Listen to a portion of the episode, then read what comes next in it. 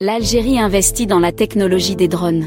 Pour bénéficier de l'apport de ces nouveaux outils, le ministre algérien de l'enseignement supérieur et de la recherche scientifique, Kamal Badari, compte créer une école supérieure de technologie des systèmes de drones. Ce ministre a eu une réunion au siège du ministère, accompagné des membres du comité chargé de créer cette école. C'est ce qu'a indiqué un communiqué du ministère publié le 3 novembre sur sa page Facebook. Ainsi, selon ce communiqué, la réunion a été consacrée à l'élaboration des programmes d'enseignement et de formation dans le domaine de la technologie des systèmes de drones, de la préparation d'un cahier des charges, à l'examen des moyens humains et matériels, et de toutes les ressources nécessaires au lancement de cette école de formation, à partir de la prochaine année universitaire. Ce sera une école qui aura un statut spécial.